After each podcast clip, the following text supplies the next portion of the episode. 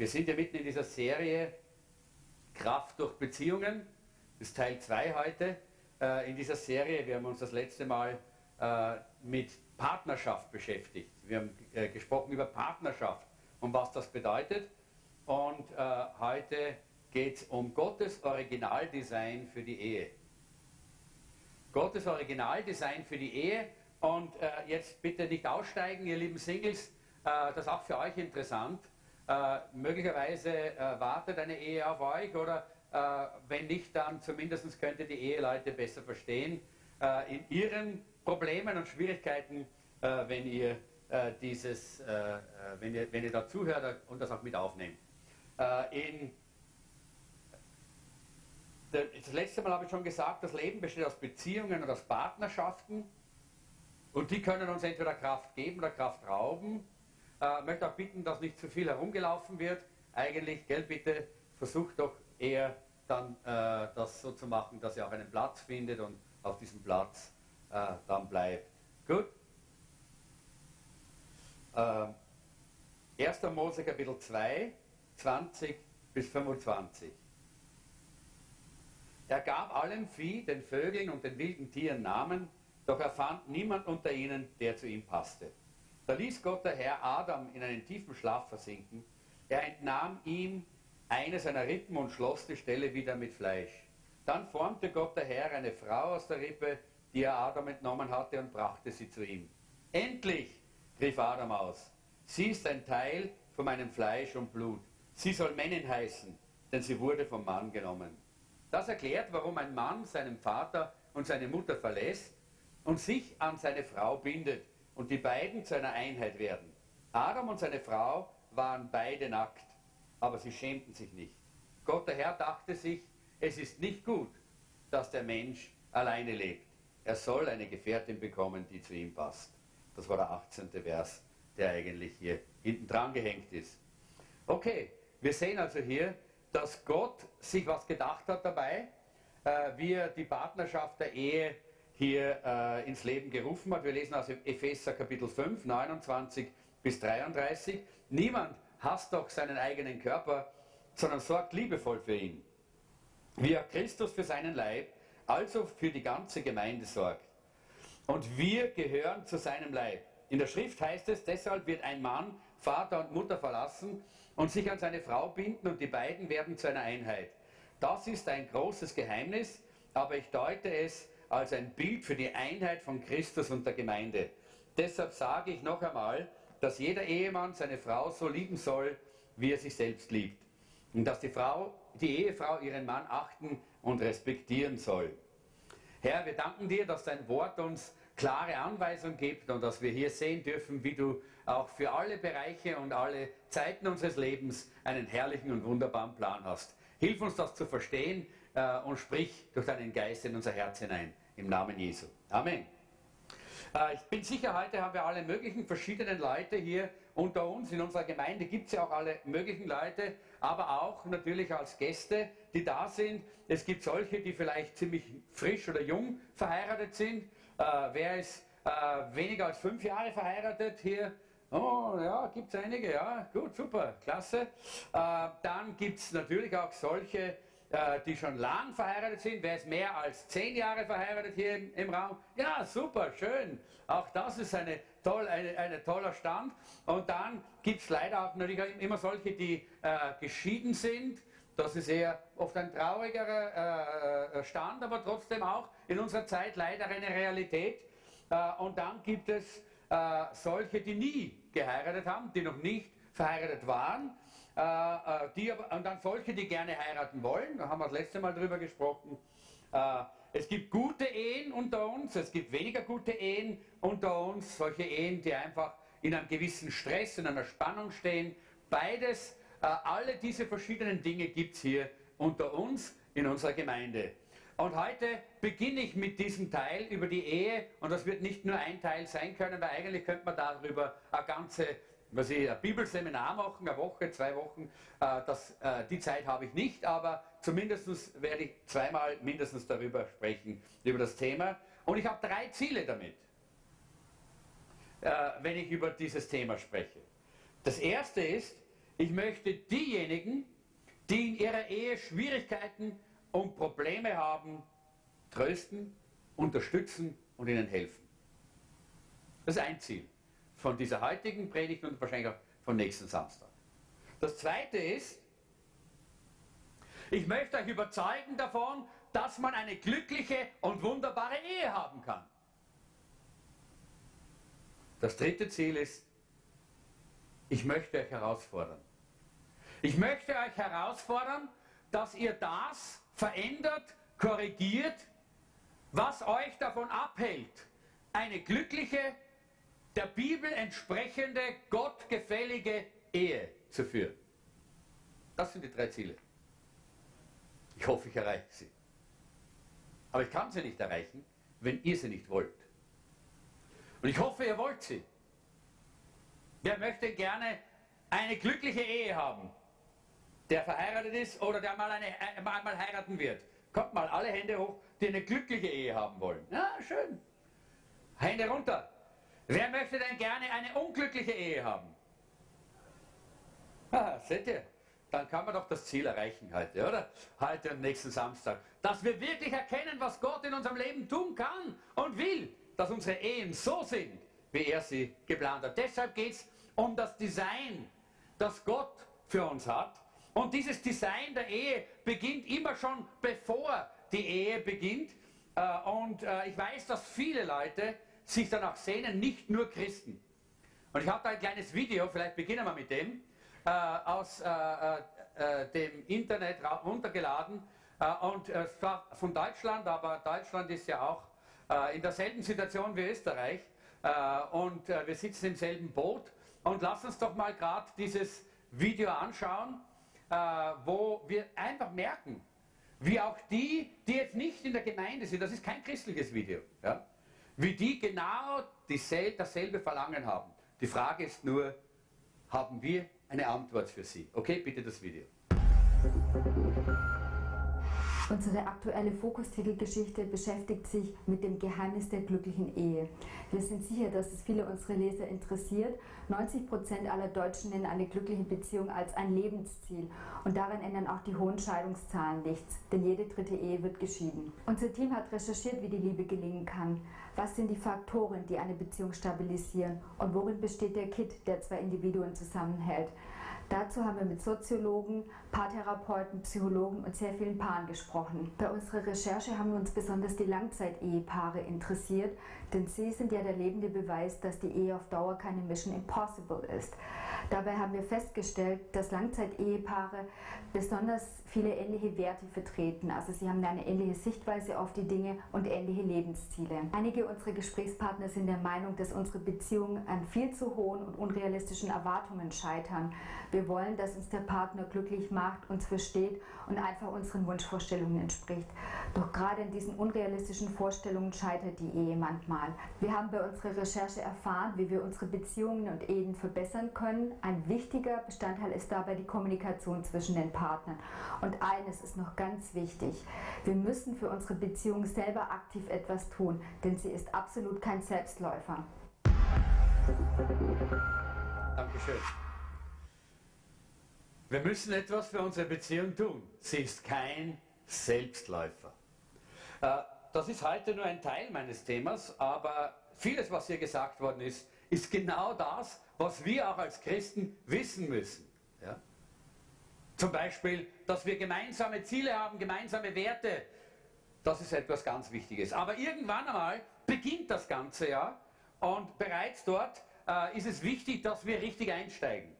Und darum möchte ich noch einmal ganz kurz zurückblenden auch äh, zu, dem, äh, zu der Situation, wie man dann hineingehen kann und hineingeht als Christ in eine Ehe und wie man das auch in der richtigen, guten Weise tun kann. Aber es gibt verschiedene Arten natürlich, wie man sich kennenlernt, äh, verschiedene Möglichkeiten, äh, wie das dann geschehen kann. Auf jeden Fall nicht, so wie es in der Welt ist, durch Flirten äh, und herumflirten und ausprobieren und dort mal und da mal und da mal und dort mal, das ist nicht der Weg, den Gott uns in seinem Wort zeigt, sondern Gott führt uns und zeigt uns sehr klar, was er von uns möchte. Ich möchte einfach, das, ich möchte ganz kurz aus meiner Perspektive erzählen und dann wird die Jeanette ganz kurz aus ihrer Perspektive erzählen, wie es bei uns war. Ja, ich habe ja das Vorrecht, kann ich sagen, dass ich zweimal den besten Partner der Welt suchen durfte. Ja? Als, nachdem ich mich bekehrt hatte aus einem Hippie-Leben heraus, und mein Leben war ja ein ganz wildes Leben und da waren viele wilde Dinge, völlig unbiblisch, völlig äh, falsch und mein Leben war dadurch auch sehr geprägt und ich war damals auch sehr schwer beziehungsfähig geworden durch viele verschiedene Partnerschaften, durch all diese Dinge, die man hat, wenn man so lebt. Aber ich habe damals zu der Zeit ja auch mit einem äh, Mädchen zusammengelebt, ihr Name war Brigitte, äh, und diese hat damals auch, wie ich mich bekehrt habe, ihr Leben Jesus gegeben. Und wir haben beide gewusst, wir können nicht miteinander zusammenleben, wenn wir uns entschieden haben für Jesus. Das war uns ganz klar. Und darum haben wir uns gesagt, okay, wir, wir haben zwei Möglichkeiten. Entweder wir heiraten sofort oder wir geben einander frei dass Gott uns führen und leiten kann und zeigen kann, was sein Wille ist. Und so haben wir uns entschieden, wir geben einander frei. Äh, und äh, Brigitte, wir, wir, waren dann auf einer Bibelschule und Brigitte ist dann äh, auf einen Missionseinsatz nach Deutschland gegangen, nach Hannover. Äh, und ich bin auf einen Missionseinsatz nach Indien gefahren. Äh, und ich habe äh, auch die ganze Zeit irgendwie auch gebetet, habe gesagt, Herr, äh, ich bin ganz offen, aber ich möchte dir dienen. Und mir ist es viel wichtiger, dir zu dienen. Ja, wir haben das letzte Mal da, davon gehört, man kann sich entscheiden, dass es wichtigere Dinge gibt als die Partnerschaft und die Beziehung, nämlich Jesus zu dienen. Und ich habe gesagt, ich möchte Jesus dienen und wenn er dann sagt, es ist dran, dann okay, ja, dann bin ich bereit. Genau dasselbe hat auch damals die Brigitte gesagt. Und ich war damals auf dem Weg, äh, 1971 war das, 72, äh, da, das war schon 72, ja, 72, 73. Äh, da waren wir auf dem Weg nach Indien, da war zwischen Pakistan und Indien gerade Krieg. Ich war der Fahrer eines ganz großen Busses, äh, wo wir äh, mit einem, einem, Missionsteam drin gelebt haben. Und da haben wir im Iran gepredigt und in der Türkei gepredigt und überall und in Afghanistan gepredigt. Überall haben wir das Wort Gottes verkündigt. Das war damals auch noch ein bisschen eine andere Zeit, obwohl es auch nicht so einfach war. Aber in dieser Zeit hat plötzlich Gott im Gebet, ich habe immer meine, äh, meine Zeit mit dem Herrn zu mir gesprochen. Und er hat gesagt, du, die Brigitte ist deine Frau.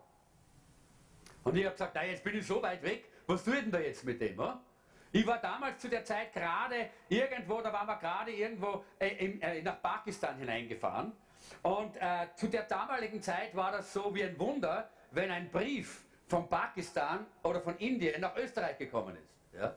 Und ich habe zu der Zeit nicht einmal die genaue Adresse von der Brigitte gehabt. Ich wusste nicht, wo sie ist.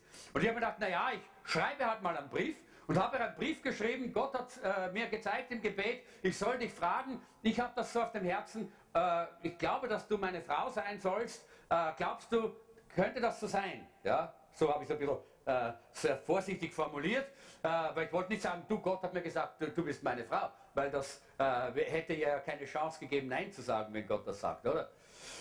Und so habe ich das sehr, so sehr vorsichtig formuliert, habe den Brief irgendwo dort in, ich glaube es war wahrscheinlich in Lahore, auf die Post gegeben äh, und, und habe gesagt, Herr, wenn dieser Brief die Brigitte erreicht und irgendwie eine Botschaft von dir zurückkommt, dann bin ich ganz sicher, dass es von dir ist. Ja. Äh, weil ich musste ein Zeichen haben. Ich wollte das ja vom Herrn haben. Nicht? Und dann sind wir weitergefahren und einige äh, Tage später oder mehrere, viele Tage später sind wir nach Neu-Delhi gekommen in Indien. Und wie wir dorthin gekommen sind, hat dort ein Brief auf mich gewartet. Von der Brigitte. Und da habe ich aufgemacht und habe äh, drinnen gestanden, schön, dass du das endlich auch weißt, ich weiß das schon lange. Ja, so sind wir Männer manchmal ein bisschen langsamer als die Frauen, gell? Äh, aber jedenfalls war mir das klar. Bestätigt war es und klar war es für mich. Und ich bin dann natürlich mit einer großen Freude, habe dann noch diesen Missionseinsatz gemacht, hat noch Monate gedauert, bis ich zurückgekommen bin, aber mit großer Freude zurückgekommen, um dann auch eben auch dann der Brigitte zu begegnen, auch ihr, dann zu ihrem Vater zu gehen und ihren Vater um die Hand ihrer, äh, seiner Tochter anzuhalten und zu sagen, da, äh, dürf, darf ich ihre Tochter heiraten? Der war nicht sehr glücklich. Der hat mich nämlich von früher gekannt, hat gewusst, was ich für ein Typ war. äh, und hat gewusst, dass ich eigentlich nicht unbedingt so, so einen positiven Einfluss gehabt habe auf seine Tochter in der Vergangenheit. Aber irgendwie hat er gesehen, dass sich was geändert hat und so hat er dann hat er doch Ja gesagt und hat das doch angenommen. Und äh, so sind wir dann eben, haben wir dann geheiratet. Haben sieben Jahre, wunderbare Ehe, eine wunderbare Ehe, eine Ehe miteinander gehabt, ich würde das so sagen. Ja, eine wunderbare Ehe. Aber mit all den Up and Downs, die man hat, wenn man eine Ehe eingeht. Und da werden wir darüber sprechen. Ja? Und dann ist meine, äh, äh, meine Frau damals äh, zum Herrn gegangen, ist, ist in die Ewigkeit gegangen, äh, nach sieben Jahren Ehe, Ehe und so bin ich wieder alleine gewesen, habe auch diesen Stand kennengelernt, äh, wo ich wieder plötzlich Witwer war und alleine war mit unserem Andreas, unserem äh, Kind. Und habe gebetet, gesagt, Herr, du siehst eigentlich, äh, habe ich gemerkt, ich bin nicht geschaffen dafür, allein zu sein. Äh, eigentlich bin ich sehr hilflos, wenn ich allein bin. Ich brauche unbedingt wieder den besten Partner, den es in der Welt gibt. Ja? Äh, aber äh, auf, der, äh, auf, der, anderen Seite war ich zu der Zeit natürlich auch noch in einer großen emotionalen, äh, äh, wie soll man sagen, ja, in einer Situation, wo man nicht an sowas auch genau denkt. Ich habe gesagt, äh, irgendwann einmal gibt es mir auch wieder einen Partner. Und so war das dann eines Tages, das war eigentlich nicht ganz so lange, nachdem die, die Brigitte zum Herrn gegangen ist und der Herr hat das in einer wunderbaren Weise gemacht dass er sie so abgeholt hat, äh, bin ich zu einer Jugendkonferenz gegangen äh, und ich bin ein bisschen später gekommen, eben auch, weil da gerade diese äh, Sache war mit äh, eben meiner ersten Frau und bin ein bisschen später dorthin gekommen und bin dort hineingegangen in den Saal und da vorne ist eine junge Schwedin gewesen mit der Gitarre und hat gesungen und der Herr hat, der Heilige Geist hat gesagt, das ist deine nächste Frau. Und ich habe gesagt, Herr, ich habe noch gar keinen Stern, über sowas zu denken. Ich habe keine Emotionen momentan dafür. Aber Gott hat gesagt, ja, aber ich will dich vorbereiten. Ich will dich vorbereiten. Ja? Und Gott hat mich sehr klar vorbereitet hier. Und es hat nicht lange gedauert, dann hat es eine Möglichkeit gegeben, einfach auch diese, äh, diesen Gedanken einmal auch dann der Jeanette weiterzugeben. Ja, das war die Jeanette natürlich, diese Schwedin mit der Gitarre, das habt ihr ja schon gedacht. Ja. Äh, und dann habe ich ihr diesen Gedanken weitergegeben. All das ist mit sehr viel Gebet und mit sehr viel Begleitung passiert. Ich habe meinen damaligen Mentor gefragt, was er denkt. Und er hat gesagt, ich glaube, du hast richtig gehört. Ich habe das auch so im Herzen. Ja. Und so habe ich, mich, hab ich auch diese Bestätigung bekommen. Und damals haben wir sehr im Gebet und sehr, äh, sehr im Hören auf den Herrn, da sind wir dann diesen Weg gegangen. Wie gesagt, das hat ein Jahr fast gedauert, bis wir dann geheiratet haben. Äh, Jeanette war dann in Schweden, ich war in Österreich. Äh, zu der damaligen Zeit gab es noch kein SMS, kein Handy. Ähm, telefonieren war enorm teuer. Aber wisst ihr, was es dann, bitte, kein Skype, nichts, all das nicht, Facebook, all das war nicht da. Aber man hat damals Briefe geschrieben. Wer kennt denn das noch? Briefe schreiben. Ja. Und wisst ihr, ich finde, das ist schade, dass das heute nicht gibt. Diese Facebook-Botschaften, das ist ja Blödsinn. Das kannst du gar nicht vergleichen. Ja? Wenn dann da so in der Post so ein Brief liegt ja, und da drauf ist ein Herzl oder hm, da steht schon nett und dann riecht er gleich anders. Der ganze Briefkasten riecht anders, gell? Äh, obwohl es auch normales Papier ist. Ja? So ist es einfach. Und das ist so der Einstieg, auch für Christen, der Einstieg, wie man hineingeht in eine gute und gesunde Beziehung, eine gute, gesunde Ehebeziehung. Jeanette, bitte. Habe ich ein paar Minuten gegeben. Sind wir gefährlich, ha? Wenn man der Frau ein paar Minuten gibt, aber okay, wir schaffen das schon. es muss ja fair sein. Und Gerhard hat schon zehn Minuten gebraucht. Ich habe schon ordentlich geschaut. So, also, allzu wenig darfst du auch mir nicht Also geben. du kriegst die Hälfte, weil ich habe es zwei, zweimal erzählen müssen. Aber wir sind doppelt so lang verheiratet. Es ist jedenfalls folgendes. Äh, ich kam aus einer Situation, ich bin aus einem gläubigen Elternhaus, ich habe gute Eltern gehabt, die mir äh, sehr gut gezeigt haben, was eine wunderbare Ehe ist. Und das habe ich äh, gesehen, das habe ich gewusst. Ich habe doch einen jungen Mann kennengelernt äh, und äh, mit diesem äh, jungen Mann aus der Gemeinde, wir waren beide gläubig und wir haben wir sind, wie man so das nennt, miteinander sind wir gegangen, ein reines, feines Verhältnis gehabt, bis so eineinhalb Jahre vergangen sind und dieser junge Mann äh, wollte ein bisschen experimentieren. bisschen Sex für die Ehe. Was ist dabei? Es macht doch nichts. Das ist so ein bisschen, aber für mich war das undenkbar. Äh, ich hatte eine Liebe, die noch größer war, und das war Liebe zu Jesus. Und das war für mich so klar. Das kommt nicht in Frage. Äh, wann das äh, sein, wann du meinst, dass es sein soll, dann gehen wir auseinander. Dann muss unser Verhältnis äh, auseinandergehen. So war das. Er hat schnell jemand anderen gefunden, jemand, der bereit war, äh, Versuchskaninchen zu sein. Das war ich nicht. Äh, ich wollte die Wege des Herrn gehen, aber es war nicht ganz einfach. Es hat ein bisschen gedauert und ich wurde, glaube ich, ein bisschen immunisiert. Äh, ich hatte viele Freunde, äh, Burschen, Männer genauso wie Frauen, aber Freunde. Komme nicht zu nahe. Bis hier, aber nicht weiter. Und darum vielleicht auch, ich muss das fast ein bisschen mitnehmen, äh, um zu erklären vielleicht, warum ich ein bisschen taub und blind war später. 77 bin ich nach Österreich gekommen. Ich, war, ich bin ausgesandt von Schweden, von der Pfingstbewegung, als Missionarin nach Österreich.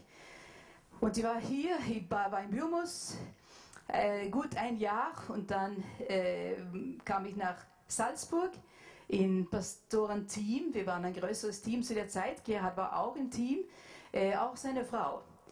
Äh, und ich habe Brigitte sehr gern gehabt, seine damalige Frau. Ich habe sie wesentlich mehr kennengelernt als Gerhard. Und wir, wir haben ganz verschiedene Aufgaben gehabt äh, innerhalb diese, dieses Teams. Und so war das äh, so äh, circa ein Jahr noch und dann wurde meine Mutter plötzlich sehr krank. Äh, sie kam in Koma und man hat mich von zu Hause gerufen und gesagt, wenn du deine Mama sehen willst, bevor sie zum Herrn geht, dann musst du heimkommen, gleich. Und so bin ich Hals über Kopf nach Schweden gefahren. Das war sehr, sehr gut. Das war ein anderes junges, eine andere junge Frau. Sie konnte die meisten von meinen Aufgaben übernehmen. Und meine Mutter hat noch drei Vierteljahr gelebt. Sie kam zurück, äh, unerwartet. Aber so wurde die Zeit in Schweden ein bisschen länger, als was ich vielleicht ursprünglich gedacht habe. Aber dann äh, in diesem Jahr geschah einiges. Ich war, bin zurück in meinem Berufsleben. Ich wollte nicht Missionsgelder nehmen, weil ich nicht in Mission war. Und so bin ich äh, zurück in meinen Beruf, aber habe auch meine, meine Mutter gepflegt und äh, habe auch viel in Versammlungen mitgeholfen, gedient und da habe ich auch äh, eine meiner besten Freundinnen mitgehabt. Sie war eine ausgezeichnete Pianistin und weil ich sehr viel gesungen habe, das war ein Teil meines Dienstes, ist meistens gewesen, mein Leben lang. Und so äh, waren wir viel unterwegs. Und eines Abends, wann wir heimgekommen sind von so einer Versammlung, haben wir darüber gesprochen. Und, und sie hat gefragt, wie ist es? Äh, bleibst du jetzt in Schweden oder, oder glaubst du, gehst du zurück nach Österreich? Und er hat gesagt, ich weiß, ich muss zurück nach Österreich. Ich habe meinen Vater ein Jahr versprochen, daheim zu bleiben, äh, das erste Jahr nach der Tod meiner Mutter. Aber dann habe ich gewusst, dann geht es wieder nach Österreich. Und so, aber habe ich gesagt, ja, aber ich muss schon sagen, ich möchte nicht alleine gehen. Äh, ich möchte bitten, dass der Herr mir dann ein Begleiter. Und ich muss sagen, ich habe eigentlich an, an Sie gedacht, weil wir haben sehr, sehr gut miteinander gedient. Wir haben einander sehr gut ergänzt. Sie haben gesagt, oh Herr, kannst du sie nicht rufen in Dienst, dann können wir gemeinsam gehen. Es war zu der Zeit ziemlich üblich, dass zwei Frauen auch so als Evangelistinnen irgendwo waren und miteinander gedient haben. Sie haben mehr so gedacht. Aber dann habe ich dann äh, ein paar, eine Woche Urlaub bekommen, war nicht so leicht zu bekommen. Äh, ich habe ein großes Heim damals geleitet, aber so war das jedenfalls. Und ich glaube, das war Oktober äh, 79 Nein, kann es nicht gewesen sein. Oktober 80 war das gewesen. Und ich war, ich war hier unten und das war, ich habe mich so gefreut über den Urlaub. Ich habe gedacht, oh, ich will wieder nach Österreich und schauen, wie geht es, wie geht es weiter. Mein Herz war immer noch hier. Und dann bin ich äh, zurück und, und ich wollte, äh, ich habe ausgemacht mit ganz guten Freunden von uns beiden eigentlich, Albert und Karin Betschel, äh, dass ich bei ihnen wohnen durfte. Und, so ich, und dann, wenn ich zu ihnen kam, habe ich erfahren, noch jemand wird dort wohnen. Äh, und zwar Gerhard und Andreas. Äh, Andrea, Gerhard hat ja auch einen Sohn gehabt, Andreas, er war viereinhalb Jahre alt. Und sie sollten auch dort wohnen. Und ich weiß, ich habe gedacht, oh nein, pff, was rede ich mit denen? Das ist nicht so lange her, seit, seit Gerhard seine Frau gestorben ist. Ich kenne ihn nicht so gut. Und ich habe alle meine Freunde angerufen, weil, weil ich hatte viele Freunde. Ich war zwei Jahre, zweieinhalb Jahre hier. Und aber überall, gerade zu der Zeit, oder oh, das tut uns so leid, vielleicht, vielleicht, äh, vielleicht äh, später in der Woche, vielleicht später in der Woche, vielleicht später in der Woche, vielleicht später in der Woche. Oh mein, okay, so ist es. Äh, wir haben dort gewohnt. Und dann war das und ein, ein, von diesen Abenden habe ich ein paar Freunde gefunden, die Zeit hatten. Und wir sind essen gegangen. Und eine von ihnen, Rahel Danninger, äh, sie ist immer noch in Österreich, auch mit einem Österreicher verheiratet, sie hat dann gesagt, wir kamen natürlich auf das Thema Gerhard auch über. Gerhard, weil er jetzt alleine ist und alleine mit einem Sohn, äh, muss ziemlich schwierig sein, hat sie gemeint. Äh, Jeanette, eigentlich wäre das nicht eine Aufgabe für dich? Und er hat gesagt, niemals. Ich bin ganz ehrlich, niemals.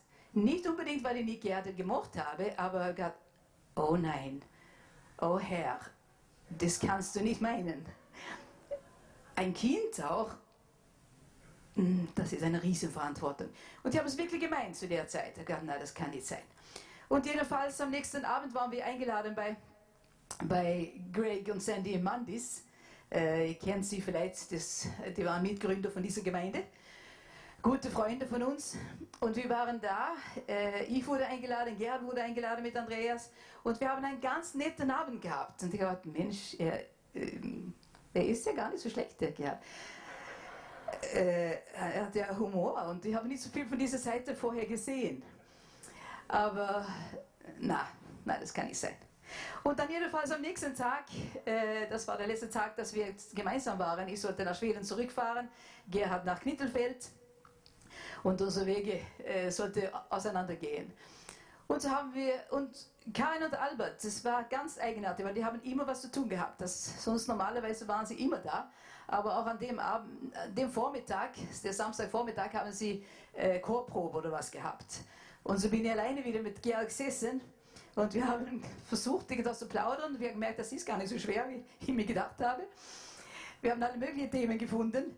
Und dann zum Schluss jedenfalls hat Gerhard gemeint, du, wie, wie ist es? Denkst du, kommst du zurück nach Österreich oder bleibst du in Schweden? Er sagt, nein, ich weiß schon, es, es wird zurück nach Österreich. Aha, und, und hast du irgendwo Pläne, wo du hingehst in Österreich?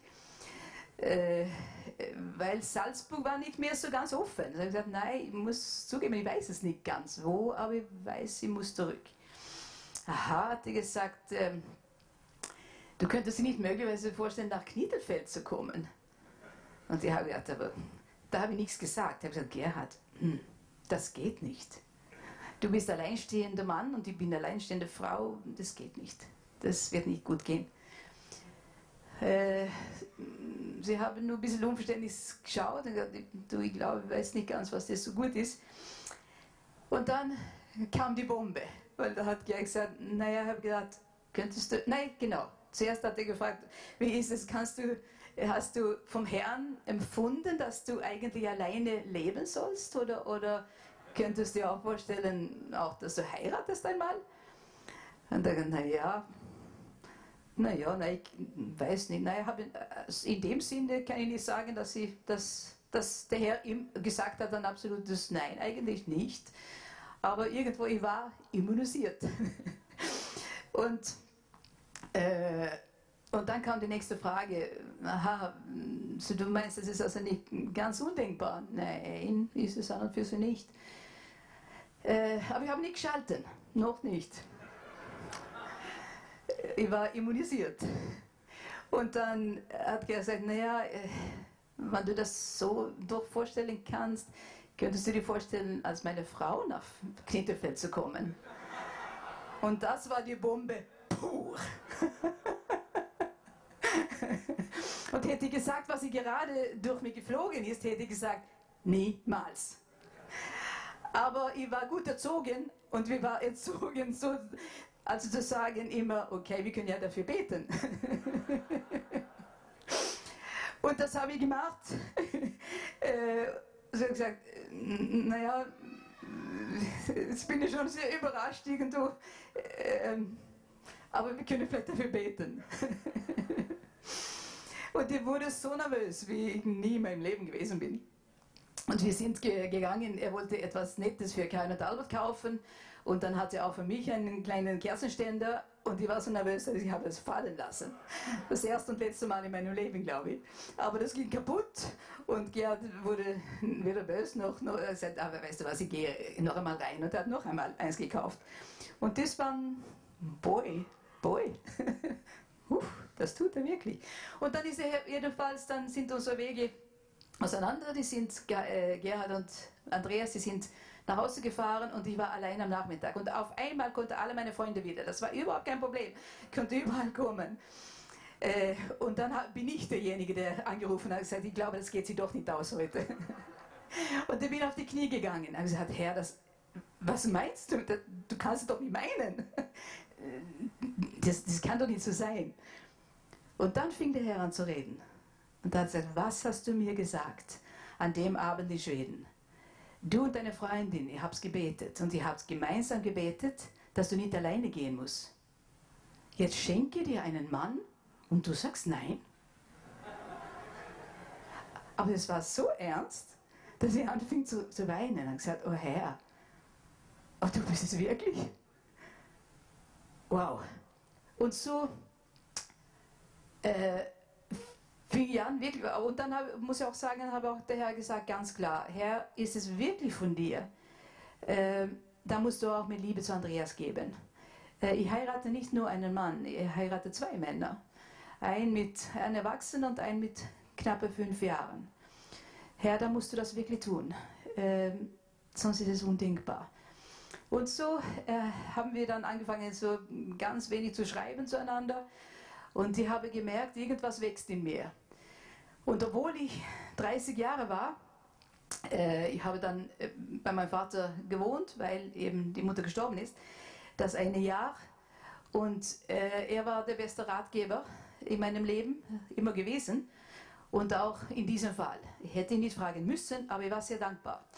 Ich habe einfach dann, wir haben von Oktober bis Dezember, Ende Dezember, so ab und zu etwas geschrieben. Und dann äh, habe ich mit meinem, und Papa hat es gemerkt, er hat gesagt, du, hm, ist da was gewesen? Das letzte Mal. Er hat gesagt, ja, da ist was gewesen. Und was denkst du darüber? Das ist so und so. Und der Gerhard hat gemeint, gefragt, was ich mir vorstellen kann, seine Frau zu werden nach Knittelfeld. Und dann hat mein Papa nur ganz kurz, war er still. Und dann hat er gesagt, doch, das kann ich mir vorstellen du brauchst einen Mann. Und Gerhard ist ein Mann. Ganz klar unterstrichen.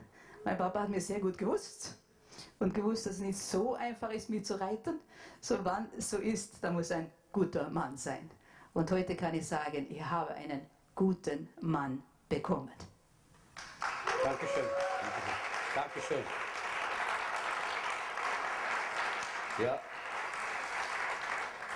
Das war nur so ein bisschen die Einleitung jetzt für dieses Thema, weil ich glaube, dass es wichtig ist. Weil jeder möchte den besten Partner der Welt haben. Wie bekommen wir den besten Partner der Welt? Den bekommen wir, wenn wir uns entscheiden, miteinander durchs Leben zu gehen. Das hängt nicht davon ab, wie viel Liebelei, Romantik, äh, wie viel äh, gerade Chemie äh, zueinander passt und all diese Dinge, das hat damit überhaupt nichts zu tun. Ich habe die beste Frau der Welt. Tut mir leid, liebe Männer.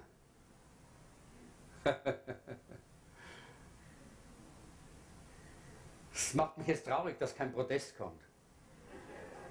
Weil eigentlich müsstest du auch sagen, nein, nein, nein, nein, ich habe die beste Frau der Welt.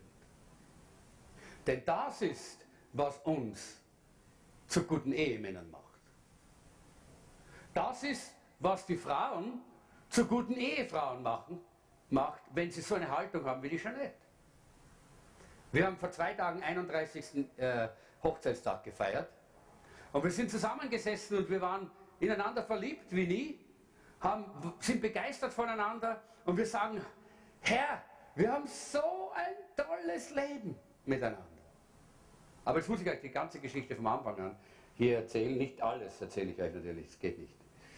Aber natürlich haben wir, wie wir geheiratet haben, unsere Herausforderungen gehabt. Die Bibel sagt, zwei Menschen werden ein Fleisch. Nicht sind ein Fleisch, werden eins. Werden ein Fleisch. Damit sagt die Bibel schon, dass das ein Prozess ist. Das ist nicht ein Event, ha, Ehe, Hochzeit, uh, super, schön, weißer Schleier, weißes Kleid, Hochzeit, Hochzeit, Hochzeit, alles dreht sich um die Hochzeit und jetzt sind wir eins. Irrtum. Völlig falsches Bild. Medienlüge. Filmlüge ist das. Das ist nicht die biblische Aussage. Gott sagt, sie werden ein Fleisch. Und das ist schon impliziert, was in diesem Video gesagt worden ist. Das ist harte Arbeit. Immer in der Ehevorbereitung. Wir machen Ehevorbereitung mit allen denen, die wir trauen. Ich traue niemanden. Also verheirate niemanden, nicht ich traue niemanden. Versteht ihr? Aber ich, ich, ich werde niemanden trauen in die Ehe, wenn er nicht bei uns auch diese Ehevorbereitung gemacht. Und die dauert sechs, sechs bis acht Monate bei uns. Warum? Weil wir glauben, dass man einander auch kennenlernen muss und auch bereit sein muss, Entscheidungen zu treffen, die nicht so bequem sind. Das ist ja das Wesen der Ehe, dass man sich, und sagt denen immer vorher, eine glückliche Ehe ist harte Arbeit. Aber es ist die Arbeit, die am meisten Lohn gibt. Das ist es.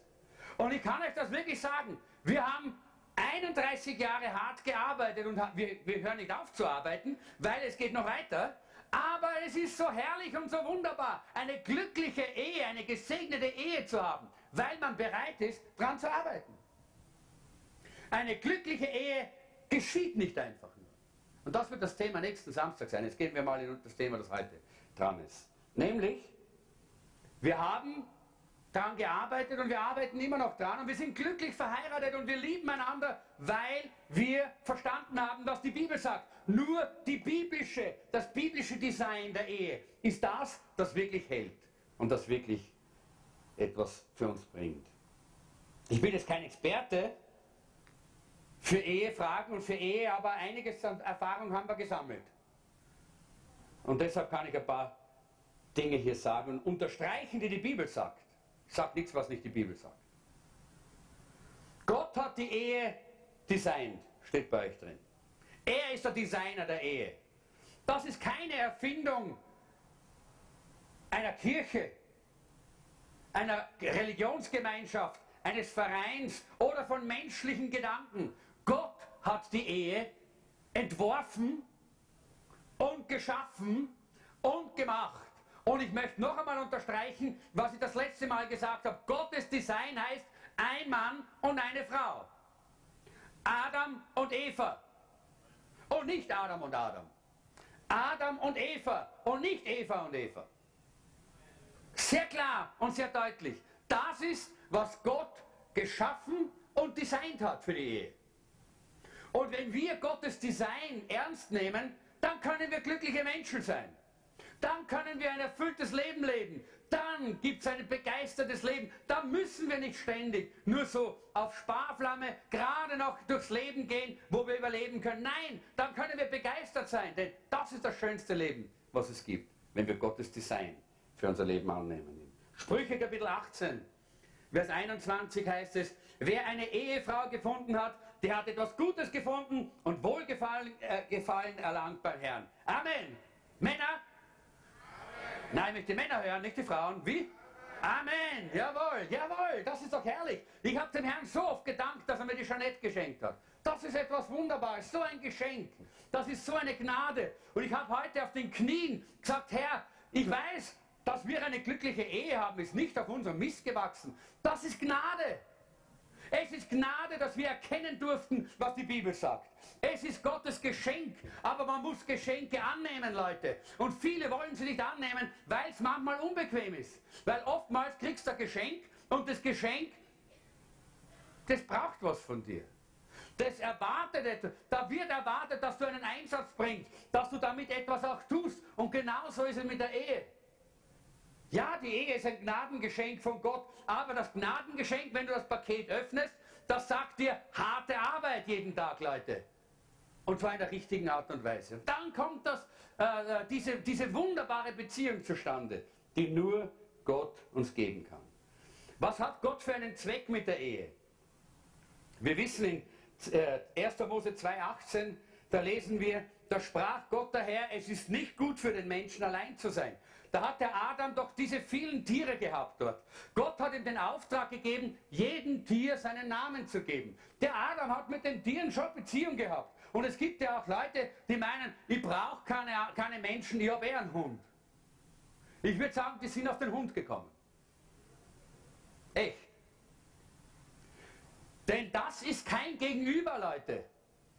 Das ist kein Gegenüber für einen Menschen, der nach dem Ebenbild Gottes geschaffen hat. Weil Hunde haben zwar eine Tierintelligenz oder andere Tiere, ja, und eine Tierseele auch, ja, aber kein Bewusstsein von einem Gott, kein Bewusstsein von Leben, kein Bewusstsein, was es bedeutet, Werte zu haben, kein Bewusstsein, das ist nicht da bei Tieren, weil Gott das nicht so gemacht hat. Weil sonst dürften wir die Tiere nicht essen, sonst waren wir ja keine Ballen, oder? Aber Gott hat den Unterschied gemacht. Er hat uns als Menschen nach seinem Ebenbild geschaffen und hat uns dieses Bewusstsein gegeben für Gott, für die Zeit, für die Ewigkeit. Das Bewusstsein im Gewissen, dass es mehr gibt als nur die sichtbare Welt. Und da braucht es Beziehung, Leute. Es braucht Beziehung zu Menschen. Ansonsten verarmen wir. Und das ist ja auch das, was Gott gesehen hat. Er hat gesagt, es ist nicht gut, dass der Mensch allein ist. Auch wenn da alle Tiere sind und Adam hatte gute Beziehung zu allen Tieren, weil damals waren die noch nicht wilde Tiere, das gab es damals noch nicht im Paradies. Und trotzdem war er alleine, weil er kein Gegenüber hatte, auf Augenhöhe. Kein Gegenüber, das dieselbe Empfindungen hatte wie er, dasselbe Bewusstsein wie er. Und darum sagt Gott, es ist nicht gut, dass der Mensch allein ist. Und deshalb hat er die Partnerschaft hier als Antwort gegeben, dass wir nicht einsam sein sollen. Und wir haben das letzte Mal davon gesprochen, es gibt verschiedene Möglichkeiten im Leben. Es gibt das Single-Leben und es gibt das Leben als Verheirateter. Ja? Und äh, Single, das haben wir für alle die, die nicht da waren, ich möchte euch einladen, holt euch die CD vom letzten Mal, damit ihr ein bisschen auch da ein Verständnis bekommt, worum es geht. Oder schaut es im Internet an, es wird sowieso hochgeladen immer im Internet. Und ich kann mir vorstellen, dieser, dieser Adam, wie er da aufgewacht ist, wir haben ja gelesen, Gott hat ihn in einen Schlaf hineinversetzt und dann hat er, es heißt ja die Rippe ja, oder irgendwo äh, herausgenommen. Aber ich glaube, Gott hat, nicht, hat ganz einfach aus dem Adam das ganze weibliche Element herausgenommen. Denn wir wissen ja, dass in Gott das Männliche und das Weibliche beides da ist. Ja? Und er hat, er hat den Adam nach seinem Ebenbild geschaffen. Aber der war ganz allein und darum hat Gott gesagt, nehmen wir es auseinander. Und er hat aus dem Adam das ganze Weibliche herausgenommen und hat die Eva geschaffen als ganz weiblich. Als ganz weiblich. Und deshalb ist das so absurd und so pervers, wenn heute die Leute meinen, Frauen können sein wie Männer und Männer können sein wie Frauen. Das ist pervers. Weil es gegen, was heißt denn pervers? Pervers heißt gegen die Natur. Es ist gegen die göttliche Natur. Denn Gott hat getrennt. Und Gott hat den Mann und die Frau geschaffen. Und die sind unterschiedlich. Wer es mir nicht gemerkt hat, schau dich mal um. Genau darum geht's. Gott hat das so gemacht. Und der Adam schlägt die Augen auf und sieht die Eva und schlagt am Purzelbaum vor Begeisterung. Oh, schau mal her! Die ist doch, schau, schau wie schön die ist! Oh, die ist ja wunderbar! Ich muss, die, ich muss ihr einen Namen geben. Und hat den Tieren alle Namen. Und zu ihr hat gesagt, Mennen. Ja, er hat gesagt, ist ihm nichts Besseres eingefallen. Aber wir wissen, was das bedeutet. Einfach dass die weibliche Seite des Menschen. Ja? Und Gott hat in seinem Wort sehr klar und sehr deutlich gemacht, dass seine Herrlichkeit nicht durch den Mann repräsentiert wird. Männer, ich muss euch enttäuschen. Auch wenn du noch so ein Männerchauvinist bist, Gott hat das nicht so geplant. Liebe Frauen, Gott hat nicht geplant, dass er seine Herrlichkeit durch die Frauen offenbart. Auch wenn du noch so eine tolle Feministin bist, ich muss dich enttäuschen. Das hat Gott nicht geplant. Sondern Gott hat gesagt, durch Mann und Frau gemeinsam. Da wird die Herrlichkeit Gottes offenbar. Da wird die Schönheit, die Größe, die Herrlichkeit und sein ganzes Wesen geoffenbart. Und wisst ihr jetzt, warum der Teufel so gegen die Ehe ist? Ja? Weil der Teufel hasst die Herrlichkeit Gottes. Der Teufel hasst das Wesen Gottes. Er will nicht, dass die Menschen das sehen. Und deshalb ist er gegen die Ehe und er kämpft gegen die Ehe. Das war von Anfang an so. Und das ist heute noch viel schlimmer als je zuvor.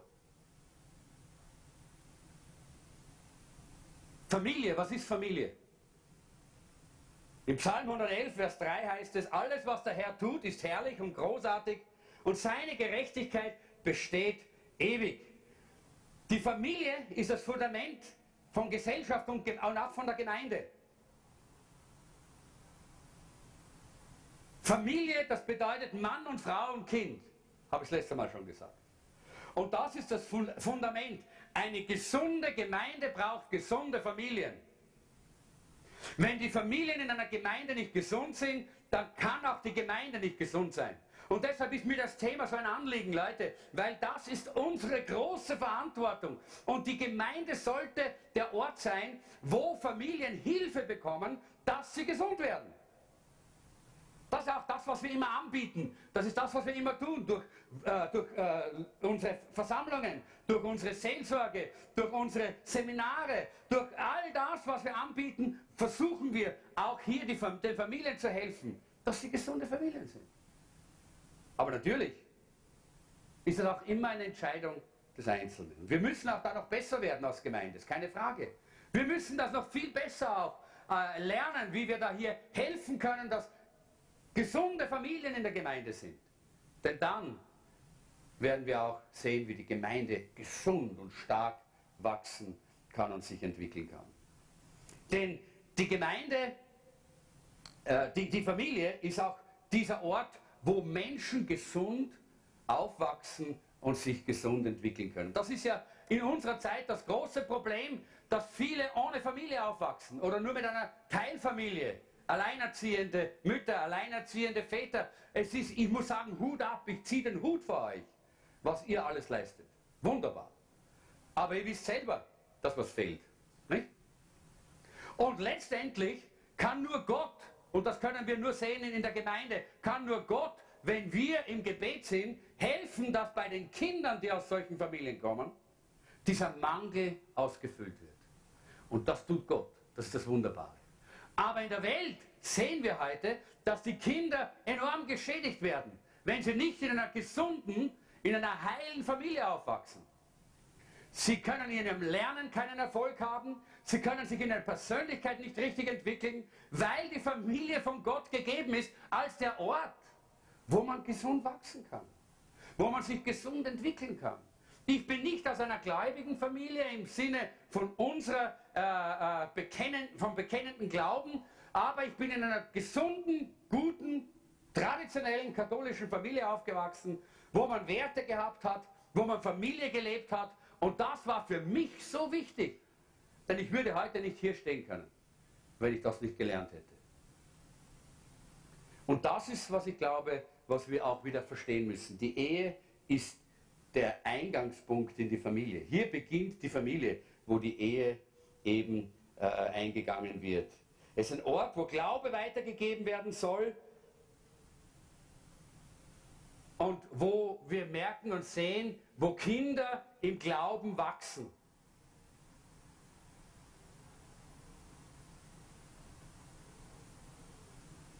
Wo wir sehen, wo Kinder im Glauben wachsen und wo sie immer mehr und immer mehr zu Männern und Frauen Gottes werden.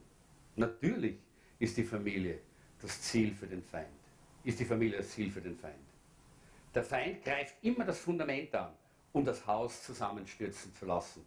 Und wir, wir lesen das in Psalm 11, Vers 3, das können wir, werden wir jetzt nicht lesen, aber dort heißt es, dass die Feinde das, eben die, sie zielen auf das Fundament und sie greifen an, damit das Gebäude der Familie äh, zusammenstürzt und auch das Gebäude der, der Gemeinde. Aber Gott ist leidenschaftlich dran, die Familien wiederherzustellen. Malachi Kapitel 4, die Verse 5 und 6, äh, da heißt es, äh, vielleicht lesen wir das, Malachi Kapitel 4, 5 und 6.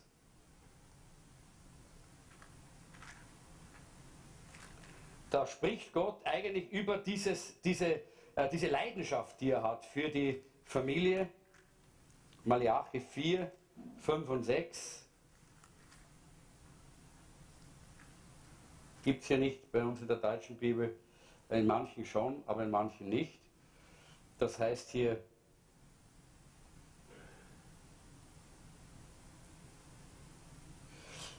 er sagt ja, ich siehe, äh, in, äh, es ist, in, im Luther ist es Kapitel 3, Vers äh, 23, 24, siehe, ich will euch senden, den Propheten Elia, ehe der große und schreckliche Tag des Herrn kommt.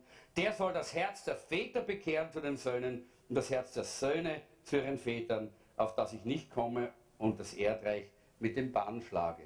Hier sehen wir, wie Gott interessiert ist an der Familie, ja, an der Beziehung zwischen Eltern und Kindern. Darüber werden wir auch einmal sprechen, weil das so wichtig ist. Äh, Gott ist daran interessiert, an dieser Wiederherstellung. Äh, dann schauen wir uns das Fundament einer christlichen Ehe noch kurz an. Ich merke, dass, dass die Zeit schon bald zu Ende geht, da werden wir bald ein bisschen drüber fliegen, äh, aber ist trotzdem gut und wichtig. Das Fundament einer christlichen Ehe ist eine zweifältige Hingabe. Die Hingabe zu Jesus und die Hingabe zum Ehepartner. Und beides ist eine Entscheidung. Für Jesus haben wir uns entschieden. In Lukas Kapitel 14, das können wir lesen, Vers 25 bis 27, da lesen wir von dieser Entscheidung für Jesus. Lukas, Kapitel 14, 25 bis 27. Lukas. Hier heißt es, es ging aber eine große Menge mit ihm und er wandte sich um und sprach zu ihnen, wenn jemand zu mir kommt und hasst nicht seinen Vater, Mutter, Frau, Kinder, Brüder, Schwester und dazu sich selbst, der kann nicht mein Jünger sein. Und wer nicht sein Kreuz trägt und mir nachfolgt, der kann nicht mein Jünger sein. Was sagt hier Jesus? Jesus sagt, man muss sich radikal entscheiden. Er, äh, diese, diese, äh, dieser Vers meint nicht, dass wir jetzt unsere Eltern hassen oder unsere Freunde hassen, sondern er sagt, wir müssen uns so radikal für ihn entscheiden, dass die Liebe für ihn und diese Entscheidung für ihn so viel größer und radikaler ist, als wie Liebe und Hass auseinander sind. So eine große Distanz. Von nicht entschieden sein zur Entscheidung für Jesus. Und das ist das, was Jesus hier meint. Er meint, wir müssen uns radikal entscheiden. Wir müssen uns ganz entscheiden. Und genau dasselbe gilt für den Ehepartner. Auch für den Ehepartner müssen wir uns radikal entscheiden. Liebe ist kein Gefühl, Leute. Nochmal. Liebe ist kein Gefühl. Habt ihr gehört bei der Jeanette, oder? Wie, sie, wie ich sie angesprochen habe, hat sie gesagt, na mit dem nicht. Und wir lieben einander. Versteht ihr? Liebe ist kein Gefühl. Hat, sie hatte keine Gefühle. Aber sie ist ins Gebet gegangen und Gott hat etwas in ihr Herz hineingelegt und sie hat eine Entscheidung getroffen. Sie hat die Entscheidung getroffen, mit dem Kerl bin ich bereit, durchs Leben zu gehen. Ich weiß zwar, das ist ein Pinkel, mit dem ist es nicht leicht. Äh, das wird gar nicht so einfach sein, aber ich entscheide mich. Und ich bin froh, dass sie sich entschieden hat. Ja? Ich habe gezittert zu Hause ein bisschen. Herr, wird sie wohl? Ja? Äh, und sie hat sich entschieden. Ja? Sie hat gesagt, ja. Und ich habe mich auch entschieden. Der, äh, äh, während dieser Zeit habe ich auch ein bisschen gemerkt, hm, so leicht. Nur Gitarre und Singen ist es nicht. Ja? Versteht ihr? Da kommen ein paar andere Dinge plötzlich zum Vorschein. Ja? Aber ich habe mich entschieden. Liebe ist eine Entscheidung. Man entscheidet sich. Ganz gleich, was kommt. Und genau das ist das Problem, das heute die Leute haben, dass sie das, weil sie das nicht mehr kennen. Sie kennen diese Entschiedenheit nicht mehr. Heute will man immer nur, wann es an heute gerade passt. Wann es heute gerade leicht geht. Ja? Aber keine radikale Entscheidung, die man festhält. Und deshalb ist es so wichtig, dass wir es lernen, die biblischen Standards hier anzunehmen. Galater Kapitel 5, 13 und 14 heißt es, dass wir in Liebe einander dienen sollen. Schreibt euch nur die Stelle auf, lest sie zu Hause, Galater 5, 13 und 14. Wir sollen in Liebe einander dienen. Und das bedeutet, dass wir auch dann dem anderen dienen, wenn er einmal nicht gerade so ist, dass man ihm gern dienen möchte. Vielleicht möchte man ihm manchmal ein bisschen, ja, ja, das gibt es. Und das ist auch sehr legitim, dass wir solche Gefühle haben. Nur ausleben dürfen wir es nicht, Leute. Weil wir uns entschieden haben für den anderen. Ich habe mich entschieden, die Jeanette zu lieben. Ich habe mich entschieden und sie hat sich entschieden, mich zu lieben. Und deshalb ist es so wichtig. Ja? Und diese Beziehungen werden dann zu einer Stärke. In Epheser Kapitel 4, in den Versen 11 bis 14 lesen wir, äh, wie der Apostel äh, Paulus darüber spricht. Epheser 4, 11 bis 14. Na, das muss, das ist was anderes. Da habe ich ein, ein, falsch, da ich ein falsches Kapitel geschrieben, macht nichts. Ja. Aber jedenfalls äh, ist es klar, dass äh, gerade im Epheser 5, ich glaube 5 ist es, Epheser 5 ist ja die, äh, die Familientafel, die christliche Haustafel. Da lesen wir, wo es heißt, dass wir einander lieben sollen, dass wir einander uns unterordnen sollen, dass wir einander dienen sollen. Lest selber Epheser Kapitel 5 von Vers 21 äh, und lest es bis zum Ende des Kapitels. Das ist so wichtig, auch Kapitel 6 könnt ihr lesen, äh, die ersten äh, sechs, sieben äh, Verse. Da geht es um die, um die christliche Familie, um die Ehe, da geht es um diese Beziehung. Äh, lest das, da heißt es nämlich auch, dass wir auch dadurch ein Licht und ein Zeugnis sind. Weil wir auf Jesus Christus und seine Gemeinde hinweisen mit unserer Ehe. Und wenn unsere Ehe nicht in Ordnung ist, wie sollen die Leute von uns das Evangelium annehmen? Wenn unsere Ehe nicht stimmt, wie sollen die Leute durch uns Jesus sehen und die, Gemeinde, und die, die Beziehung zwischen Jesus und der Gemeinde? Das ist unmöglich. Das heißt, dein Zeugnis zur Welt wird nie stärker sein als dein Zeugnis zu Hause. John Maxwell sagt es immer so, wenn du wirklich wissen willst, wie viel die Menschen von dir halten, dann hab den Mut und frag deine Familie, was sie von dir hält. So ist es. Die meisten haben den Mut nicht. Träumen, machen sich was vor und meinen es. Und deshalb ist es so wichtig, dass wir zu Hause leben, wie, wie Jesus es uns gesagt hat. Dass wir zu Hause Jünger Jesus sind. Dass wir zu Hause voller Liebe sind. Dass wir zu Hause einen dienenden Geist haben. Dass wir zu Hause das praktizieren, was die Bibel sagt. Denn dort wird das Licht in uns stark. Und dann können wir das auch hinaustragen in die Welt. In 1. Korinther Kapitel 13, Vers 11 spricht der Apostel Paulus davon, dass Kinder noch unreif sind und sehr ich-bezogen. Und er sagt dort, aber wenn wir erwachsen und reif werden, dann können wir die Dinge anders sehen. Und genau darum geht es auch hier. Deshalb ist es ja auch so, dass man nicht als Kind heiraten kann. Warum? Weil man egoistisch ist, weil man nur auf sich selber schaut, weil man einfach immer nur sich selber äh, sieht in der, in der Entwicklung. Und das ist ja legitim für Kinder. Aber wenn wir reif werden, wenn wir erwachsen werden, müssen wir lernen, das Wohl des anderen höher zu sehen als unser eigenes. Amen, ein Amen haben wir da. Super. Ja. Das ist wichtig, Leute. Wenn wir das Geheimnis einer glücklichen Ehe haben wollen, dann müssen wir reif werden. Dann können wir nicht leben wie Teenager. Ich habe das letzte Mal gesagt, dass es in der Seelsorge so oftmals kommt, die Singles möchten gern heiraten und die Verheirateten möchten gern Singles sein. Und dann leben sie in der Ehe wie Singles. Man lebt aneinander vorbei. Jeder tut, was er will. Keine Einheit. Nicht das, was die Bibel sagt, ein Fleisch. Zusammen, eins. Aber dazu gehört natürlich auch sehr viel von beiden Seiten an Bereitschaft zum Einsatz. Ich weiß, die Zeit ist ziemlich fortgeschritten. Ich werde das jetzt gleich mal abbrechen. Und wir werden das nächste Mal weitermachen. Die Frage ist, warum macht Gott die Liebe zu einem Befehl? Warum? Wisst ihr das? Weil es eine Entscheidung ist und kein Gefühl. Gott kann uns kein Gefühl befehlen. Ich kann dir nicht befehlen, freu dich jetzt. Ich kann dir nicht befehlen, sei es traurig. Ich kann dir nicht befehlen, fühl dich jetzt schlecht. Geht nicht. Ja? Gefühle können wir nicht befehlen. Und, und dieser Irrtum in der Welt, dass, dass die Liebe ein Gefühl wäre, das ist eines der schlimmsten Dinge, weil daran zerbrechen so viele Ehen. Daran zerbrechen Beziehungen. Weil man fühlt nichts mehr, dann geht man auseinander. Man fühlt nichts mehr, dann sucht man sich einen anderen. Man fühlt nichts mehr. Weil da, dabei ist es nichts anderes als eine Flucht vor der Verantwortung einer Entscheidung. Weil es eine Entscheidung ist. Deshalb gebietet Gott uns, dass wir lieben. Er sagt, wir müssen einander lieben. Die Ehe ist ein Bund zwischen drei Teilen. Den Mann, der Frau und Gott. Gott ist der Dritte im Bund. Und wenn das nicht der Fall ist, dann wird die Ehe nicht funktionieren und nicht klappen. Und deshalb ist es sehr wichtig.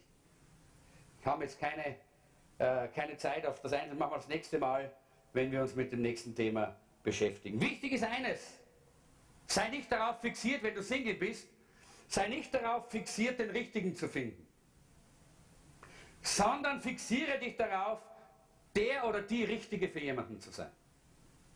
Das ist ein Unterschied. Leb ein Leben, das in Ordnung ist. Lebe ein, ein Leben, so wie, Gott, wie die Bibel es sagt. Lebe ein hingegebenes Leben, ein Leben mit dem Herrn, voll von seiner, von, von seiner Liebe, voll vom, vom Brennen, dieser Begeisterung für Jesus. Leb sein Leben, dann wirst du der Richtige sein, die Richtige sein für jemanden. Genauso in der Ehe. Ich habe da äh, das, irgendwo, äh, ja, in, unser, in unserer, in unserer Live-Gruppe haben wir geredet ein bisschen über die letzte Predigt. Und dann habe ich gesagt, ja, äh, es ist so wichtig, dass man den Richtigen findet, nicht? Oder mit dem Richtigen verheiratet ist. Und da gab es die Frage, ja, dann könnte man noch einmal fragen, bin ich eigentlich mit dem Richtigen oder mit der Richtigen verheiratet? Und da habe ich gesagt, heute werde ich diese, äh, diese, äh, diesen Gedanken zerstören hier. Weil diese Frage gibt es nicht. In dem Augenblick, wo du dich entscheidest zu heiraten, in dem Augenblick hat Gott sein Siegel, seinen Segen draufgegeben und du hast die richtige und du hast den richtigen.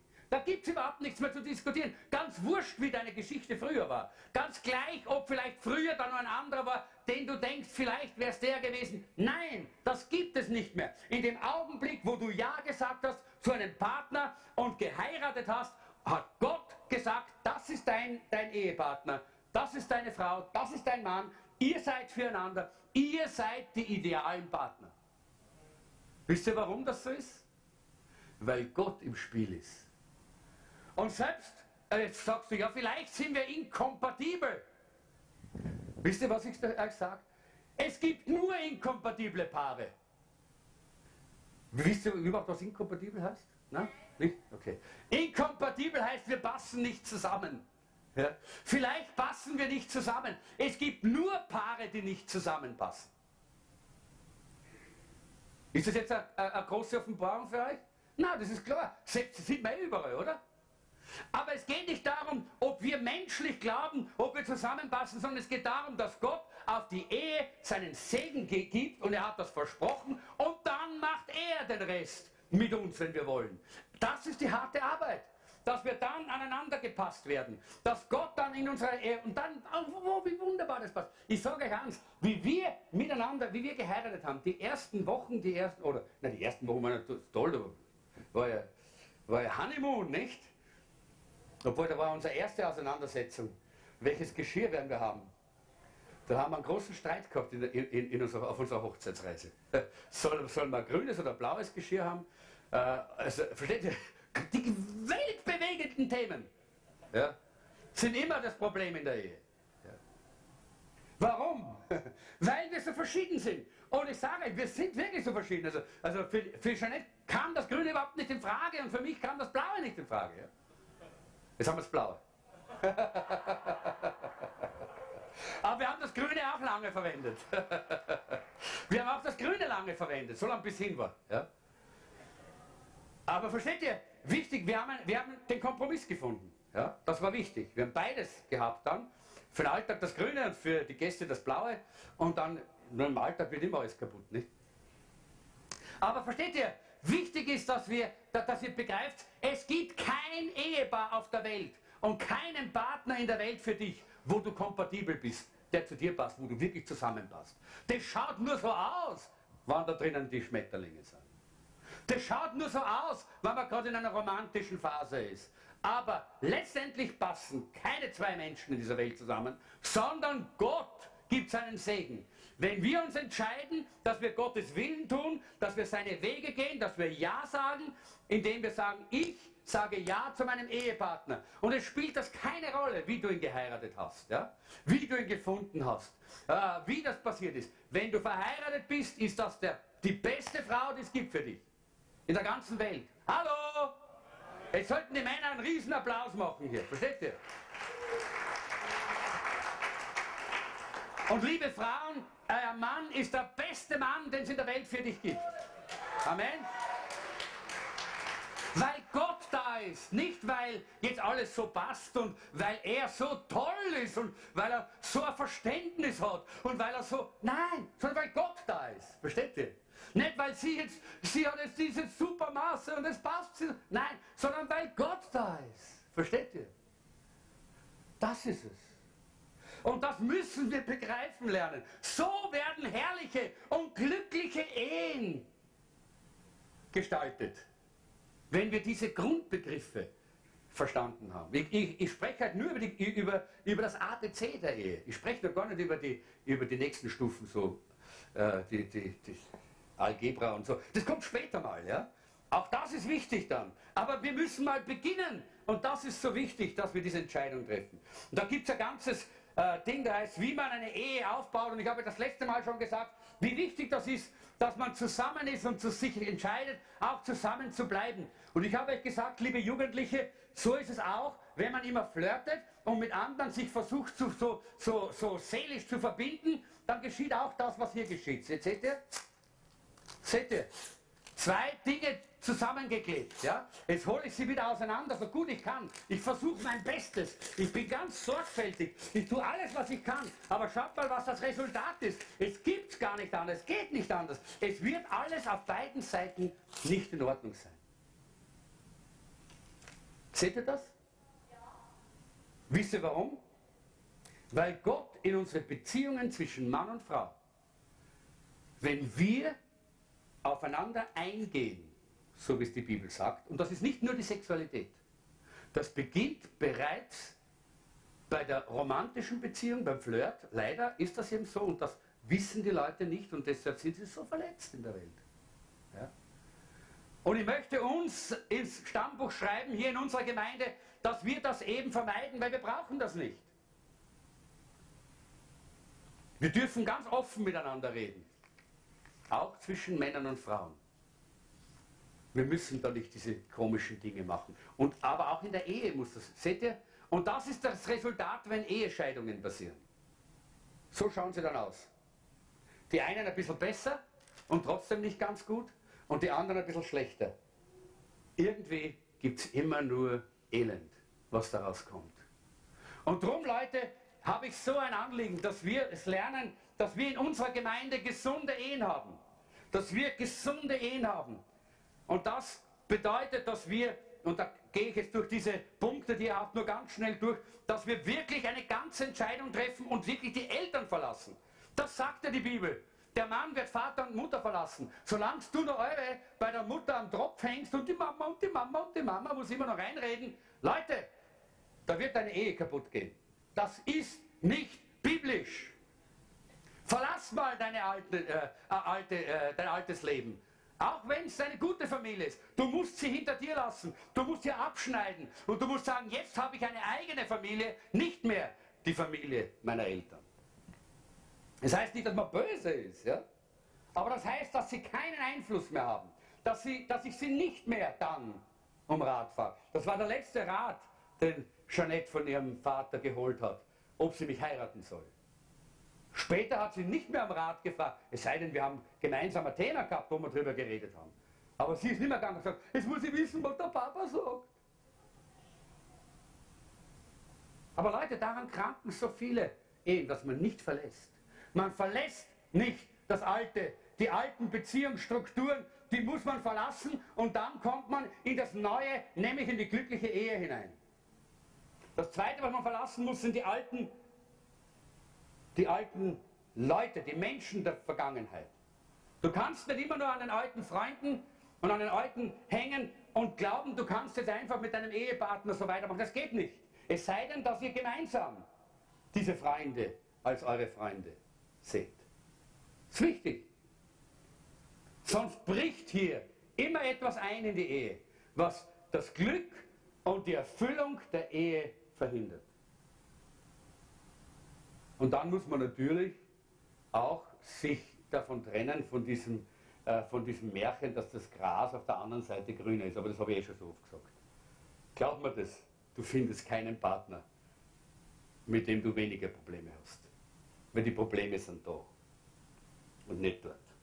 Okay? Bei jedem. Und da möchte ich jetzt gar nicht auf die Details eingehen. Okay, gut. Natürlich äh, müssen wir auch etwas festhalten. Wir müssen festhalten an unserer Entscheidung. Wir müssen, das habe ich gezeigt jetzt hier auch mit diesem Papier. Halte fest an der Entscheidung und dann wirst du eine glückliche Ehe erleben. Und jetzt machen wir hier Schluss. Die Stürme werden wir uns jetzt nicht mehr anschauen, das machen wir das nächste Mal, äh, wie man Ehestürme überlebt. Das ist nämlich ganz wichtig. Es gibt nämlich Stürme, vielleicht gehen wir kurz durch, es gibt viele Stürme, die kommen. Ja, es gibt Stürme, die kommen. Und wir müssen uns darauf vorbereiten. Und ich möchte euch sagen, lasst uns beten, dass Gott uns Gnade gibt, uns vorzubereiten auf diese Stürme. Äh, in Matthäus 7, 24 und 25, da sagt Jesus, wer auf mich hört und danach handelt, ist klug und handelt wie ein Mann, der ein Haus auf massivem Fels baute. Auch wenn der Regen die Sturzbecken vom Himmel rauscht, das Wasser über die Ufer tritt, das sind Wasserfluten, und die Stürme an diesem Haus rütteln, wird es nicht einstürzen, weil es auf Fels gebaut ist. Und das ist genau ein gutes Bild für die Ehe. Wer von euch hat das erlebt? Dass Regen kommt, dass Wasserstürme kommen, Fluten kommen und dass Stürme kommen in der Ehe. Ja? Gut. Und wart ihr alle vorbereitet drauf? Nein, oft nicht, ja? weil das kommt immer sehr schnell. Und darum ist es wichtig, dass wir uns geistlich darauf vorbereiten. Dass wir uns einstellen darauf, es kommen diese Dinge. Und unsere Zeit, unsere Gesellschaft ist ganz darauf ausgerichtet, in, unser, in unsere Ehen das hineinzuwerfen, wie Granaten. Ja? Mit alternativem Lebensstil, mit radikalem Feminismus, mit Materialismus, mit der sexuellen Revolution. Das wird hineingeworfen, wie, wie Granaten in unsere, in unsere Ehen. Das sind diese Stürme, das sind diese, äh, die, die daherkommen. Und äh, das ist das, was ich äh, genannt habe, diese, die Kultur, der Regen der Kultur ja, in unserem Leben, die, die, dass der hineinkommt. Und das andere ist, dass es Krisen gibt, durch die man geht. Ja. Das sind die Fluten. Jeder geht durch Krisen. Ich habe manches erlebt, da gibt es zwölf, es gibt zwölf stressvoll, Stress, stressvoll Crisis, heißt es hier. In dieser, das ist eine Untersuchung aus, eigentlich aus, aus Amerika, wo sie äh, untersucht haben, was sind die zwölf schlimmsten Krisen, durch die man gehen kann in einer Ehe. Und das erste ist der Tod eines Kindes, habe ich auch erlebt. Das zweite ist, dass jemand eingesperrt wird, Gefängnisstrafe. Das dritte ist, dass einer von den beiden äh, Ehebruch begeht und untreu ist. Das vierte ist, dass es große finanzielle Probleme gibt und vielleicht sogar ein Konkurs. Und das fünfte ist, dass ein Geschäft zugrunde geht.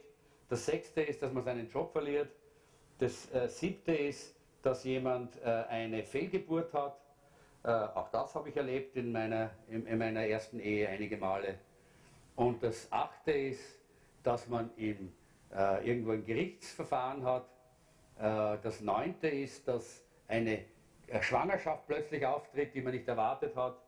Das zehnte ist, dass eine ganz große Krankheit in der Familie auftritt. Und das elfte, äh, dass man eben, dass man arbeitslos ist für längere Zeit. Und das zwölfte, dass ein guter Freund der Familie stirbt. Das sind so die zwölf wichtigsten Dinge, in die man hineinkommen kann. Und ich habe schon gesehen, das sind Dinge, die können jedem passieren. Das sind einfach Dinge, die durch das Leben in dieser Welt einfach so da sind. Und dann ist es wichtig, und damit schließen wir, dass wir wissen, wie wir damit umgehen. In Jesaja Kapitel 43, Vers 1 bis 3, da heißt es, nun spricht der Herr, hab keine Angst, ich habe dich erlöst. Ich habe dich bei deinem Namen gerufen, du gehörst mir. Wenn du durch Wasser gehst, werde ich bei dir sein. Ströme sollen dich nicht überfluten. Wenn du durch Feuer gehst, wirst du nicht verbrennen.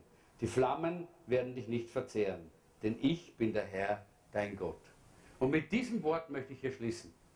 Mag sein, dass äh, deine Ehe manchmal ein großer Stress ist, dass du vielleicht Tage kennst, wo die Ehe fast am Zerreißen ist, weil ihr irgend so Not eingetreten ist. Wie wichtig ist es dann, dass wir richtig damit umgehen, dass wir uns an den Herrn wenden und nicht versuchen, das selber irgendwie äh, so durchzudrücken. Wir haben einen Gott, der sagt, fürchte dich nicht. Wir haben einen Gott, der sagt, selbst wenn du ins tiefste Wasser kommst, du wirst nicht ertrinken. Auch wenn du glaubst, es ist schon zu spät. Nein, für deine Ehe ist es nicht zu spät. Nein, für deine Beziehung ist es nicht zu spät. Denn Gott ist immer noch da, der sagt, ich werde dich durchführen.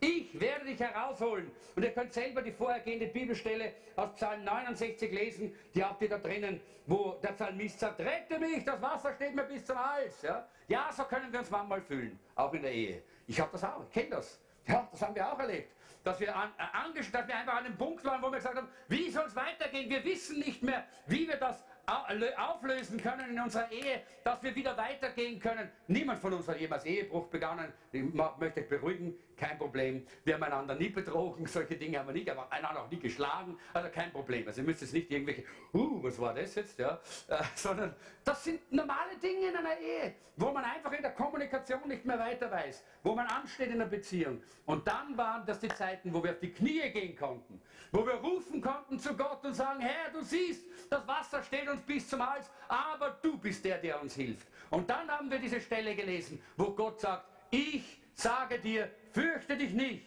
Selbst wenn du durchs Wasser gehst, wirst du nicht ertrinken. Selbst wenn du ins Feuer kommst, wirst du nicht verbrennen. Denn ich führe dich heraus und ich bin dein Gott. Halleluja!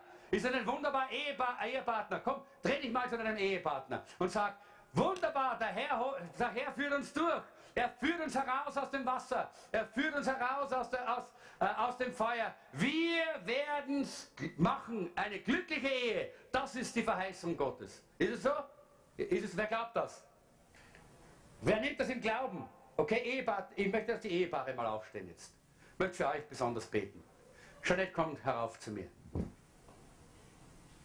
Wir wollen einfach für euch beten, dass Gott euch hilft, dass ihr eine glückliche, eine glückliche Ehe führen könnt. Komm. Völlig gleichgültig, was geschehen ist in der Vergangenheit. Wenn wir immer auf die Vergangenheit schauen, haben wir keine Zukunft. Du musst lernen, dass du dich von der Vergangenheit lösen musst. So wie von den Eltern musst du dich auch von den Fehlern der Vergangenheit lösen. Du musst dich lösen von dem, was dich aus der Vergangenheit, was ich äh, festhalten möchte. Und wenn du dich entscheidest, dass du das tust, dann wirst du erle erleben, dass deine Ehe eine glückliche Ehe wird. Nicht nur eine Ehe, in der man halt miteinander lebt. Man ist ja Christ, Scheidung gibt es nicht, sehr klar. Aber naja, muss man halt. Man beißt durch, geht schon jeden Tag wieder. Nein, glückliche Ehe, Halleluja. Glückliche Ehe miteinander. Eins zu sein. Dem Herrn zu dienen. Gott vor Augen zu haben, der sagt, fürchte dich nicht. Selbst wenn du ins Wasser kommst, wirst du nicht untergehen. Selbst wenn du durchs Feuer musst. Ich bin mit dir, ich bring dich raus, denn ich bin dein Herr. Halleluja. Okay? Jetzt werden wir euch segnen und ihr segnet einander. Nehmt euch an der Hand und, und, äh, oder, oder umarmt euch, wie auch immer, ihr das wollt. Ja? Aber seid jetzt beieinander. Ja? Steh, steh zu deinem Partner jetzt. Komm, nimm ihn auch, umarm ihn. Männer und Frauen, beide können einander umarmen, sollen einander umarmen. Das ist ein Zeichen dafür, dass du dich entscheidest, du willst, du willst, du willst, du willst, du willst. Nicht du fühlst, sondern du willst. Und wenn du nicht willst, dann bist du im Ungehorsam Gott gegenüber. Okay? Herr, ich danke dir, dass wir jetzt für diese Ehepaare beten dürfen, die du uns geschenkt hast in unserer Gemeinde und für die Familien, die dahinter stehen. Herr, wir danken dir, dass du sie zusammengebracht hast und du hast deine Hand auf sie gelegt und sie haben das Potenzial, glückliche Ehen zu sein, die strahlen, die leuchten, die die Herrlichkeit Gottes verbreiten, auch wenn Probleme kommen, auch wenn Nöte da sind, auch wenn selbst einmal Katastrophen passieren. Aber danke Herr, dass du gesagt hast, fürchte dich nicht. Und wir sprechen das jetzt hinein in jede Ehe, die hier steht. und auch in die, die nicht hier sind, in unserer Gemeinde. Sprechen wir diese, äh, die, dieses Wort des Herrn hinein, seid gesegnet, seid gesegnet durch die Kraft des lebendigen Gottes, der die Ehe entworfen und entwickelt und eingesetzt hat und euch als Ehepaar zum Segen setzen will und wird für Menschen rings um euch, für eure Familien, für eure Kinder, für eure Freunde, für eure Nachbarn und für die Gemeinde. Für die Gemeinde, denn da hat Gott seinen Segen versprochen. Wir segnen euch im Namen Jesu. Für eine glückliche Ehe. Jetzt segnet einander. Komm, sprech es aus. Sag zu deiner Frau, ich segne dich im Namen Jesu. Sag zu deinem Mann, ich segne dich im Namen Jesu. Ich segne dich im Namen Jesu. Und wisst ihr was? Bei der, bei der Hochzeit sagt man immer, du darfst deine Braut küssen, jetzt dürft ihr mal eure Frau küssen, okay?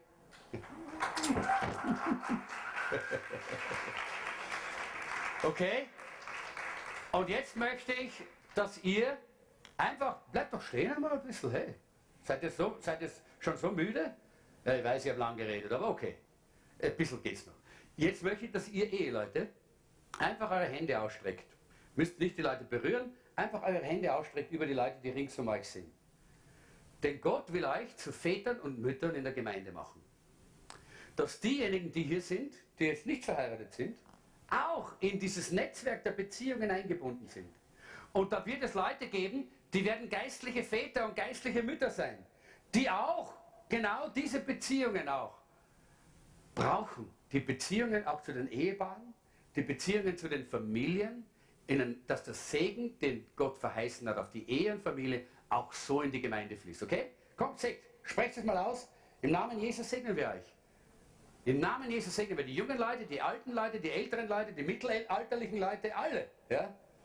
Und wir segnen sie mit diesem Segen, den Gott uns in die Ehe gegeben hat, und binden sie ein in, die, in das Beziehungsnetz unserer Gemeinde, dass dieser Segen über dieses Beziehungsnetz zu ihnen fließt. Dass auch sie Väter und Mütter sein können. Väter und Mütter für viele geistliche Kinder. Väter und Mütter, die auch in unserer Gemeinde gesegnet sind. Im Namen Jesu. Halleluja. Amen. Maria, kommst du da vorne? Ich habe ein Lied auf dem Herzen, mit dem wir schließen. Ehre sei dem Vater. Ehre sei dem Sohn. Ehre sei dem Geist. Und wir schließen mit diesem Lied, weil es sagt uns hier etwas von der Familie. Gott ist Familie. Gott ist nicht einsam. Gott ist einer, aber in drei. Drei in einem. Er ist Familie. Und deshalb hat auch uns so geschaffen, dass wir nicht als Inseln leben können. Darum brauchen wir die Gemeinde und die, das Eingebundensein in diese wunderbare Beziehungsnetz. Und ihr als Ehepaare, ihr sollt vorangehen mit eurer Freude, mit eurem Segen und ihr sollt das weitergeben an die anderen, dass alle in diesem Beziehungsnetz sich wohlfühlen. Und jeder bekommt das, was er braucht. Okay? Jetzt haben wir lang gesessen, stehen wir auf. Und jetzt singen wir das. Ehre sei dem Vater, Ehre sei dem Sohn. Das ist wie ein, wie ein Segen, den ich einfach empfinde, den Gott über uns ausspricht. Wenn wir ihm die Ehre zusingen, dann lässt er seinen Segen über uns herabregnen. Und dann schließen wir diesen Gottesdienst, haben schöne Gemeinschaft im Café. Lauft nicht davon, nehmt die, nehmt die Gelegenheit wahr, miteinander schöne Gemeinschaft zu haben. Okay?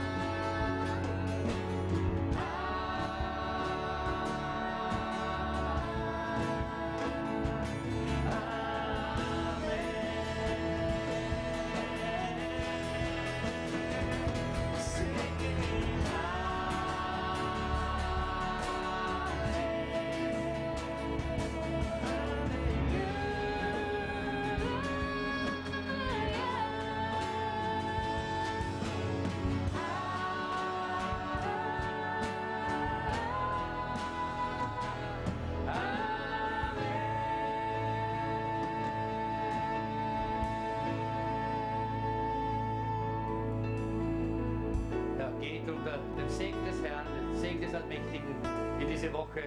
Genießt die Gemeinschaft untereinander als Volk Gottes, als Familie Gottes, als Kinder Gottes, wie wir heute schon gehört haben, und als Ehepaare, als Mann und Frau, mit Kindern, als Familie.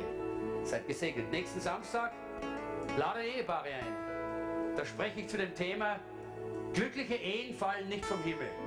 Sechs Tipps, sechs konkrete Tipps, wie man eine glückliche Ehe führen kann. Gott segne euch. Denkt daran, morgen haben wir Taufe und Picknick am Kaiserwasser. Die Sonne wird scheinen, es wird herrlich. Genießen wir es morgen um 2 Uhr, oder? 14 Uhr am Kaiserwasser. Gott segne euch.